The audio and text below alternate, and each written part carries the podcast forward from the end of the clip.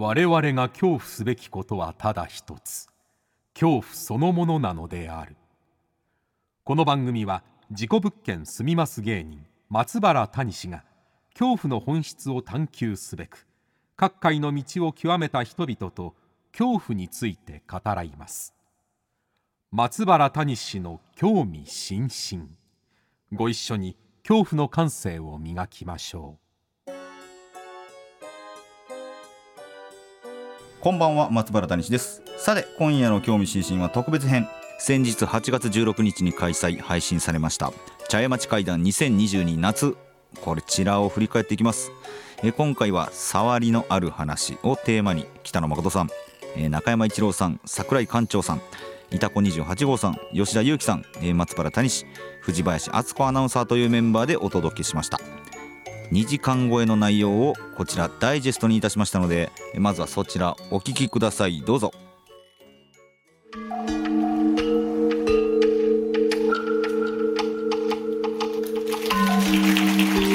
どうも皆さんこんばんは。北野誠です。そしてこんばんは。MBS アナウンサーの藤林敦子です。よろしくお願いします。ということで茶屋町会談2022夏、はい。いよいよ始まります。みんなに絶対に霊障が起こるような話だけ持ってきてくれと今回言ったんです。もうそして払うやつはいません。ということで今回は原点に戻って堕落しない堕落しない我々が本当の茶屋町会談を体験するってことですそうです。このマネージャーが自分のデスクの上にプライベート用のスマホを置いてたんですね。戻ってきたらデスクに置いてたもう一個のプライベート用のスマートフォンに謎の動画が記録されてると最初もうこれ真っ暗やねんね。真っ暗が続くんですよね、網網みたいな。網みたいなの見えましたか人の手がこう。そうこう来たかですね。これ女じゃないんですか？髪の長い女ですよね。ああ覗いてる。覗いてるでしょこれ。でもこれ。あーやっぱりミキさん連れてきたらよかったな。流行らないですか後悔。ええ8階建てのマンションの7階の角部屋っていうんですよ。礼金敷金ゼロ。家賃2万っていうんです。彼女の方から「板子さん出ましたよ。出ましたよ」って「何何？幽霊出ましたよ」って「えどんなん?」って言うたらまず右側が白い着物を着た白髪のおばあさん。で真ん中がすごくね鮮やかな十二一重を着たような女性。で反対側におかっぱで6歳ぐらいの白い着物を着た女の子。自分の体が調子悪くなったら幽霊ができて助けてくれるって言うんですよ。で僕に話すんですよ。僕がその幽霊の悪口でしょ。言うと僕ね必ず微熱が出て倒れるんですよ。あの幽霊絶対彼女を騙してますよね。いや吉田さんね喋っちゃいけない話ってあるんですよって。肝試し行こうぜあそこ。ほらこの前あいつが自殺したからさその木の根元に首が埋まってるんです、まあ、頭だけが出てる。それ自殺した例のクラスメート。今までずっと無表情だった首がニョロニョロニョロニョロニョロニョロニョロって首だけが長く伸びてでその不良少年の頭のところまでふってきてグッて覗いた。だってねこの話すると首が気づくのよね。とある湖がありましてその近くに林があってそこの林で10年間に5件ほど首吊りがあったというところです。でこれ外大雨です。わかりますか？画面の右端。車の外。女が立ってるんですよ。窓の上から髪の毛が垂れてああ垂れてますね。うつむいてる女がいると思間違いなくいませんか人毛ですねところが窓にこれだけ雨粒がかかっているのにこの人一つも濡れてないんですよ。でおお傘もさしてないんです。その彼女と仲間と一緒に山ちょっと待ってくれ、はい。さっきからなんかドーン言うてのは何や雷じゃないですかねあ雷か。雷でしょ。雨がね降るんですね。雨が降ってきてるの、えいやびっくりした。ゴーゴー言ってますよね。今なんかドーンとか言ってるけどあ今大阪の茶屋町の上は雷が鳴ってんのか、うん。と思いますいや最高やな。調子戻ってきましたね、はい。いや来ましたね。いやミキさんおらんでよかったよ。来た来た来た。大学のある校舎。こっから人が飛び降りるんです。これがね1年に1人。でそれが9号館。普段閉まってるはずの鉄皮がギーッと開くともう屋上があるわけです。で風がファーッと吹いていてなおも自分の足はトントントントントントントン自分の意に反してどんどん歩いていく。その周りをね10人ぐらいの学生らしき影が膝を抱えて座っていてでみんなこう上を見てるんです。で「いらっしゃいいらっしゃい」と言ってるような気がしてどこの大学ですか？ーあなたも知ってると思いますけどね。あなたもよく知ってるじゃないでいやすか僕わからないです。ということでございまして、えー一応これで会談は全部終了でございましたけども。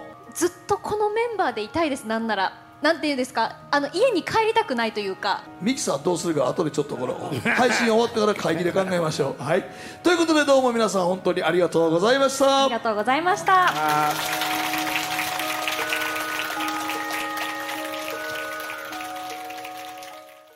はいということで、えーごく一部にはなるんですけれどもこんな感じでお送りしましたね。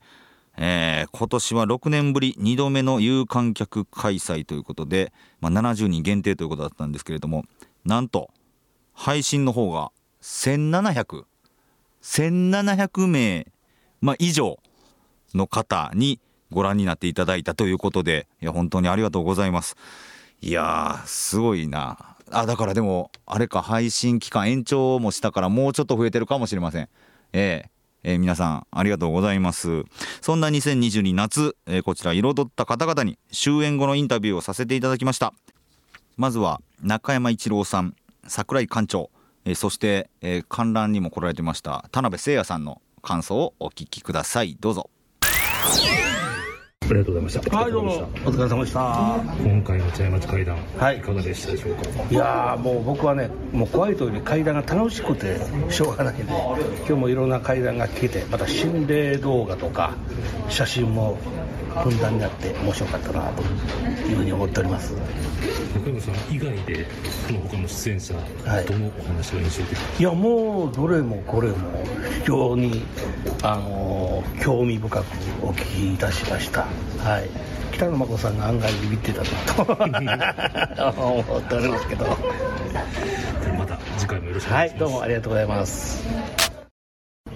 今終わりましたけど、はい、いかえがでしたでしょうー今日はですねちょっと着せずして背の高い女とか仏壇とかちょっとキーワードが重なる話が打ち合わせしたわけじゃないんですけど出まして階段っていうのは不思議とこういう重なることがあって2人ともね吉田会長とも中山さんとも目を見合わせちゃったんですけどそれがあって非常に不気味で怖くて嫌な話には確かになってたと思いました。はい。最後の後半のパート、はい。桜井館長のパートになると、外で雷と雷鳴が、そうなんですよね。僕が喋り始めたのと多分同時にゴロゴロ言っててで終わったら雷が止んで雨も止んだっていう話だったんで、まあ、触りのあるちょっと動画とか写真をねご紹介できたのかなと思っております。ありがとうございました。はいありがとうございました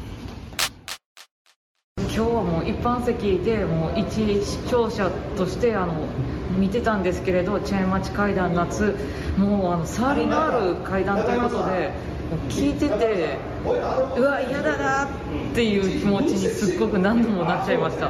でそれだけじゃなくてあの桜井館長が雨のもうネタバレになっちゃうんですけど大雨の中で女性の顔がっていう時に雷が後ろピカピカって光って雨がザーって降り始めてもうそんなのも偶然で片付けていいのかなっていうようなことが急に起こってしまってもうなんかそういう意味でもドキドキですっごい怖かったです他もあの忘れたいけど忘れられない嫌な話がてんこ盛りの茶屋町会談でしたあの会場に呪物、田辺さんの呪物もあの並べさせていただきましてありがとうございました。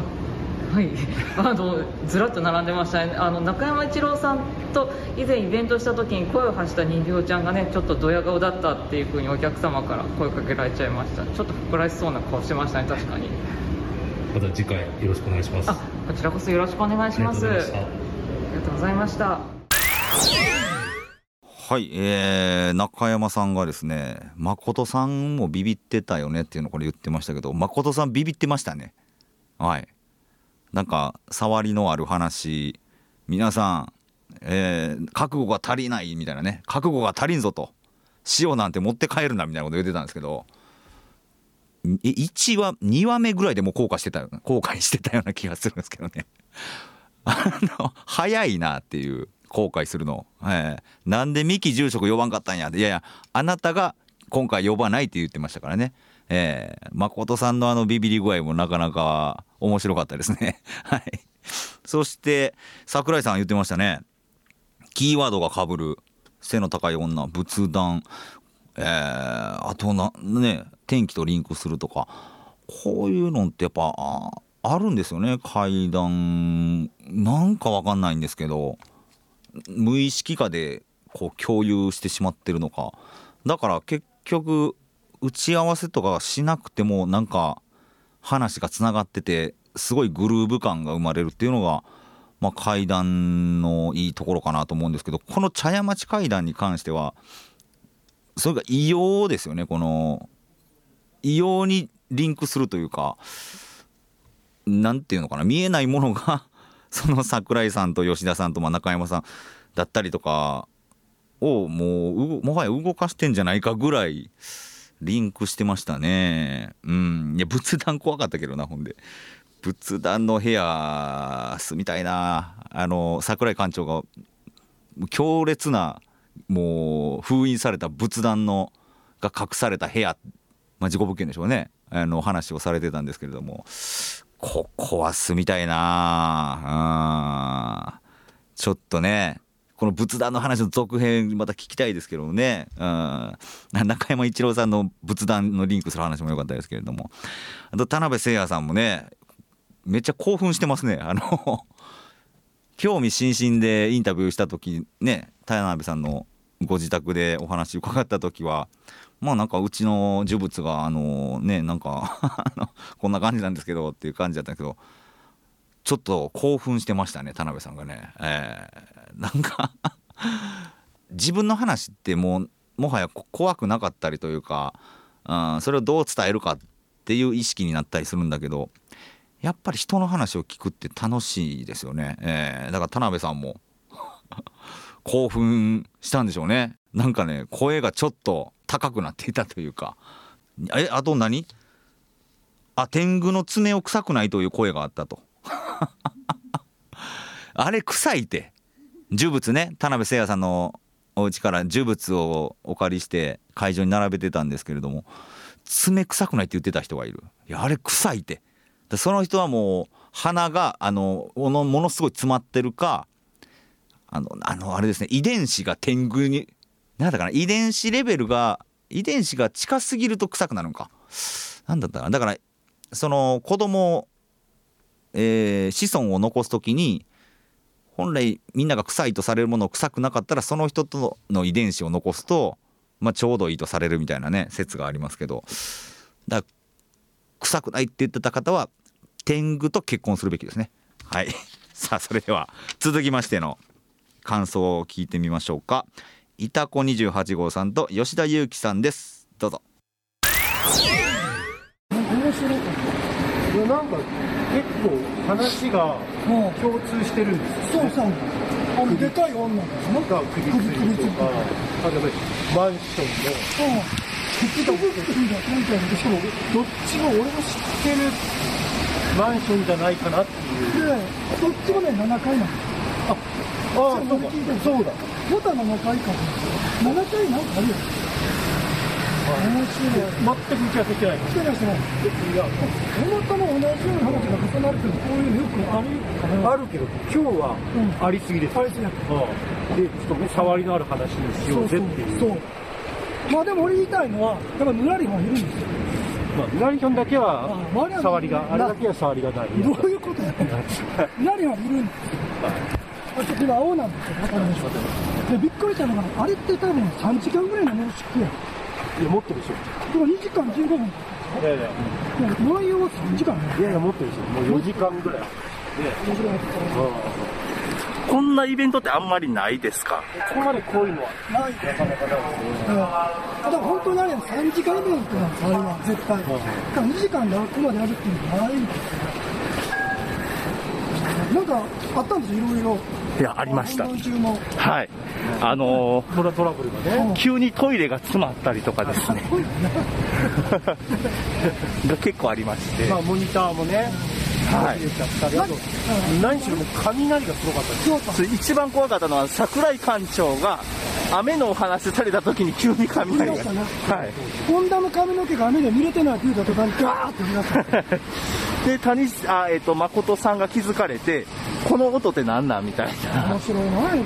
偶然にしてああいうのが重なると、まあ、可愛いやなと思いますよね。そうですね一個ずつと多分多分偶然なんですけど、重なると可愛いなと。通り過ぎですよ面白かったな。まあでもあれやねんけどね、大体こういう時で何でもね、例のせいできるから。まあね まあ良くないこともあるんですね。あの前半のお話で気になった方の階段とかありましたでしょあ写真が強烈やったですね。ねあ動画、あ谷さんのようわからないやつ。ただぶ映ってるやつ。やる意味やはり桜井館長ですね、あの声が声気持ち悪かったね気持ち悪かった。ヤンキーで喧嘩してるみたいな感じ。それさ外国の人の声なのかなみたいなはいはい。年寄りじゃないの若いよね。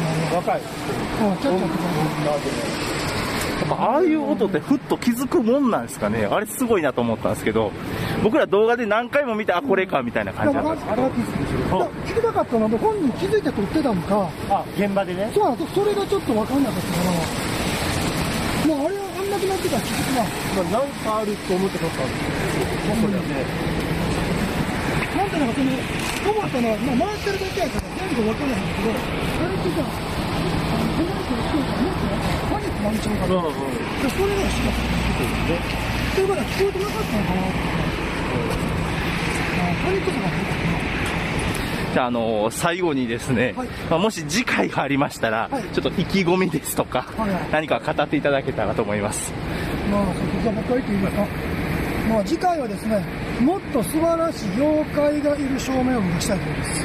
じゃあ、妖怪博士と言われるようになりたいです。まあよろしくお願いします。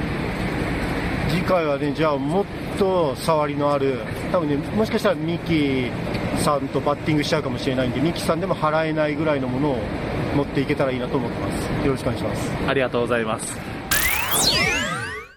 はい。えー、ミキさんに、ミキさんでも払えない触りのある話を用意すると意気込んでおられましたけれども。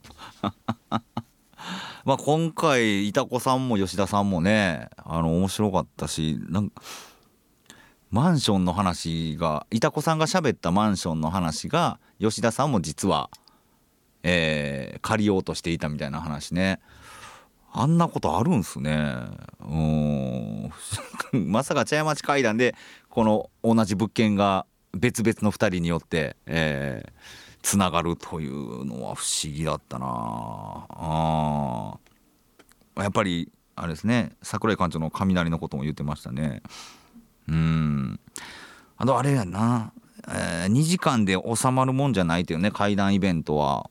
本来もう3時間でもやっているイベントもあるし逆に言うとやっぱ2時間で収めてるのがすごいまあ2時間ちょっと超えましたけどこの密度はやっぱ普通に3時間4時間あってもあの聞ける内容だったと思うんですけどやそこはやっぱ誠さんのうまさがなんかあるんでしょうね。ちゃんと話聞くけどちゃんと気持ちよく次の話に展開させる誠さんがいるからこそ成り立つことでもあるのかなとか思いますけれども。本番前にトイレ詰まってた。それは会場のあれじゃないんですかね。それは会場が詰まりやすいとかじゃないのかな。元から圧迫感のあるトイレ。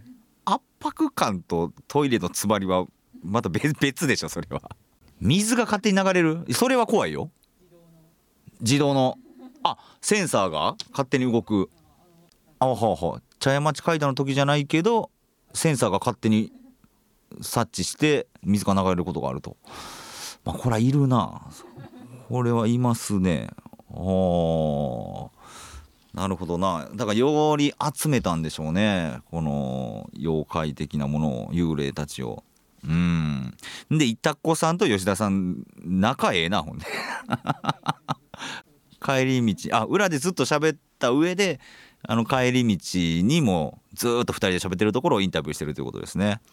うん。いやまあまあこの2人がいるとやっぱりもう話が尽きないというかもうどこからでも話入ってくるのでやっぱ階段を今回の茶屋町階段もね盛り上げてくれましたよね。あー。ほう。あリスナーさんが吉田さんの吉田会長の2話目の話をしてる途中でうなり声みたいなのが入っているのを気づいた人いませんでしょうかと。ツイッターでつぶやいてる人がいいると。ほう。じゃあちょっと一回聞いてみましょうか。でもう一人もういきなりすっ転んで尾てい骨を骨折しちゃったらしいんですよ。でもその時もなんか足を引っ掛けられてるような感じがしてで痛い痛い痛い痛い痛い痛いってなりながらパッて見たらまあその外の道路だったんで人は通行人は。その外の道路だったんで人は通行人は。はいどうでしょうかね。なんかでもえふふーんっていう声かな。ふーん。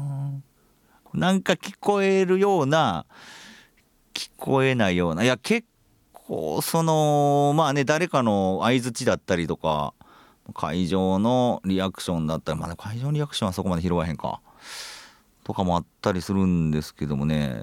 だからまあこういう声音はやっぱどんどん皆さん見つけていただいて誰かが見つけることによってみんなが気づいてどんどん怖くなっていくので、えーぜひとも不思議な音声不思議な映像があるところはあのつぶやいていただければなと思いますね。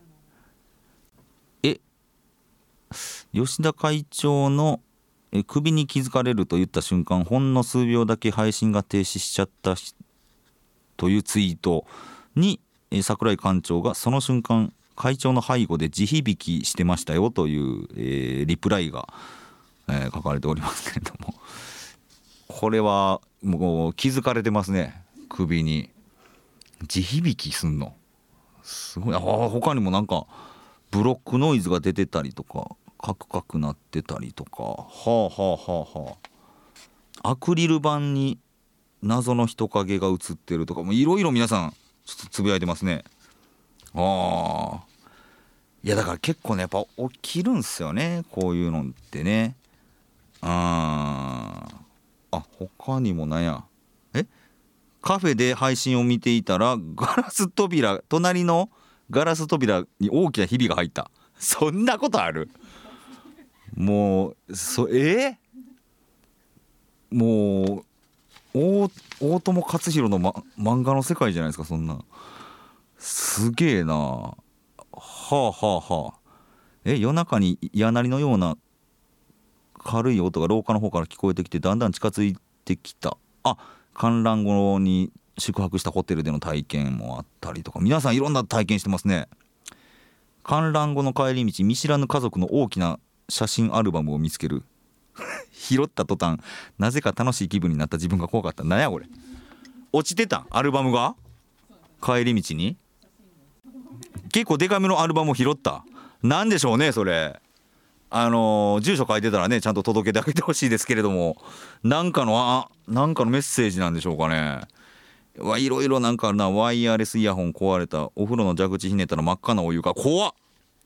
急にどないしたんやそれ。サビでしょうね。サビやろうけどえ配信見てる途中に上司から電話がかかってきた。いやいやもういろいろそれはもうたまたまでしょ。いやでもねこういうのはあのあるんです。あるというか僕の説ですけどやっぱ怖い話より怖ければ怖いほどいろんな現象が起きるんですよね。特に自分にとって嫌な怖い身に降りかかる現象が起きる。まあこれが多分触りだと思うんですけどこれね怖がれば怖がるほど起こりやすいんですよ。ってことはですよ。まあもちろん幽霊だったり呪いたたりの仕業の可能性もあるけれど僕はねこれ怖がってる怖いと思っているあなた自身がその現象を起こしてる可能性もあるんじゃないかっていうのをね僕最近思うんですよ。ええだから何でしょうかね僕に関することについても松原谷氏の、えー YouTube 見た瞬間になんかあの耳鳴りがしただの、えーパソコンが壊れただのよく言われるんですけどあれはあらあのその方が勝手に僕に多分恐怖を感じてくれててその思いがパソコンを壊してたりするんじゃないかなっていうのを僕のま仮説というか、えーですけどね。まあそれとそういうものと触りっていうものがなんかリンク、えーするんじゃないかななんてのも思いますけどもね。はい。じゃあ続きまして藤林アナウンサーと松原谷氏の、えー終演後の感想をお聞きください。どうぞ。まずはお疲れ様でございました、ありがとうございました。今夜はどうでしたか？いやーミキさんいないのってすっごく怖いんだなって思いました。あのだいぶ右肩がめちゃくちゃ最初痛くてリハの時から右肩重いな痛いなと思っててで最後のあたりも両肩痛くなってきてて思わずもうちょっと森塩を先にいただきました。これこれいただきましたよ。それぐらいドキドキしましたね。あの最後の9号館の話とかあと今回谷さんが持ってきた動画が一番怖かったなと思いました。あのマネージャーさんの？あの最初の話ですけどあれ怖かったそういうリアルな映像と写真が多くてなんか映画とかドラマであってあってほしいなっていうような感じがありました。で桜井館長があのー持ってきてくれた動画3つ目の動画かな。あの動画がホラー映画とかでこの演出で出せないような音声やったなと思ってそのなんかギギギみたいな嫌な音がまだ耳の中に残っています。あれぐらいからかなおかしくなったの。もうもうちょっとトラウマになりそうですね。ただ今私みんないるからいいですけど一人になった時が一番怖いじゃないですか。階段ね終わった後はが本当の階段の始まりだって言われてるような気がしてちょっとドキドキしてます。谷さんになんか生き生きしてるねって言われたんですけど全然生き生きしてるわけじゃなくてなんかなんかちょっともうこっち側の人間じゃないみたいなこと言われたんですけどもうそんなもうやめてくださいっていう感じです。はい、茶屋町会談お疲れ様でした。あお疲れ様でした。えー今回茶屋町会談久々の有観客でしたがどうでしたか？いやーなんでしょうね。怖かったですね。でこれですよね。怖いかちょっと楽しなってるっていうのがなんかああこれやなっていうのをあの思い出しましたすごい。はい。よかったですね。どの話が一番印象に残ってますか？いやもう全部よかったんですけどね。あのいたこさんの最初の話も なんかよくわからんしまあ首にも気づいてほしいですしね吉田さんのも。例えば桜井館長の僕最後の心霊写真2枚目のあのカップルイチャついてる中黒い女が覗いてるやつあれめちゃくちゃ好きなんですけどね。都内某所繁華街のね仏壇もちょっとぜひ教えてもらいたいなというのと、えーあとねチャクラがねあの人ものすごい怖がってたんですけどええ顔してたんですよね。彼女レベル上がってますね。うん。一度こう闇を吸い込んであの人多分楽しんでますよ、あれ怖がりながらも楽しんでました、えーそれが一番怖かったかなという感じですかねありがとうございます。ありがとうございます。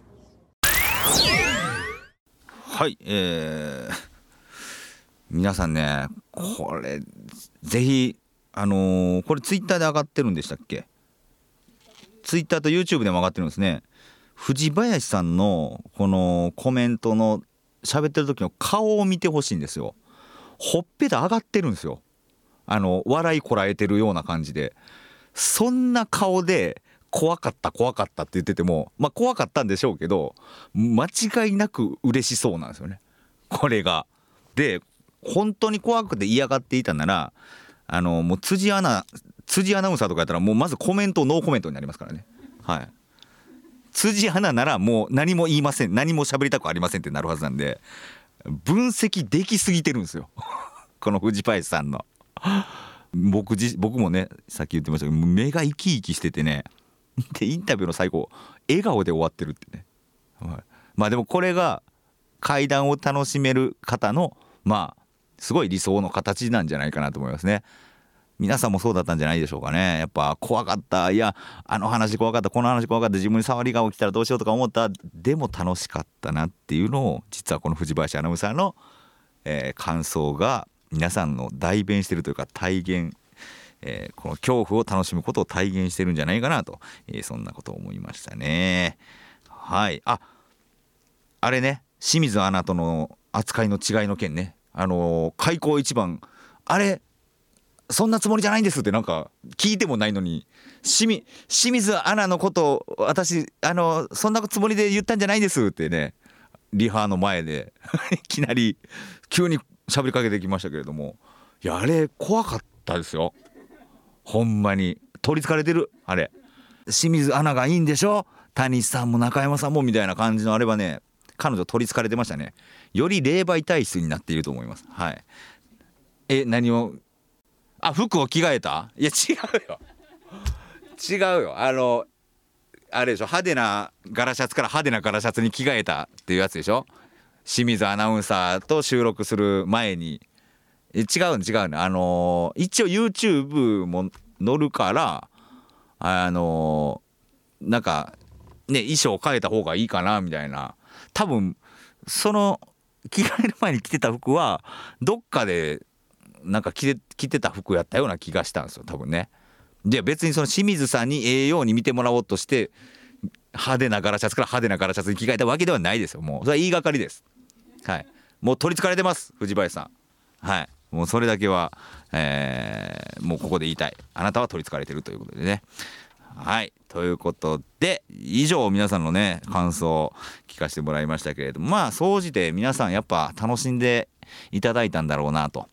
あのこちら演者側の方もね、えー、そしてまあツイッターの反応を見ても皆さんもなんか清めの塩トマトに振って食べましたって書いてる人いますけど。あと何？タケノコ呪物化した清め塩でタケノコ食べてます。もう皆さんどうかしてますもんね。やっぱりどうかしてる人たちが楽しむ場。これが茶屋町階段なんだろうなと思いますから、えー、よりもう恐怖に特化したこのね放送そしてイベントもねこれからもやっていけたらなと思いますので、え皆さんどんどんどうかしていってください。はい。お清めの塩トマトに振って食べましたって書かれてる方のトマトの塔がひらがなになってるからもう完全に取りつかれてます。これもう人間じゃないです。はい。これトマトの塔をひらがなに書き間違えるような人はもう完全に、えー、キツネかなんかに取りつか書かされてると思います。はい。こちらのツイッターね、えー、皆さんもどんどん取りつかれてください。よろしくお願いします。さあということで今週は茶屋町会談2022夏振り返ってまいりました。そしてこの2022夏のラジオ放送がございます。放送は9月18日日曜日深夜2時から3時まで、えー、前半部分の1時間を放送します。触りのある恐怖を何度でも何度でもお楽しみください。また茶屋町会談公式 YouTube チャンネルと公式 Twitter アットマーク階段11791179アットマーク KAIDAN11791179、えー、こちらのアカウントの方では今回流したインタビューを映像付きでご覧になれます。どうぞ皆さんこちらもチェックしてください。ということで、えー、松原谷氏の興味津々。今宵はここまでです。皆様どうかお元気で。さようなら。清水アナ感想待ってるよ。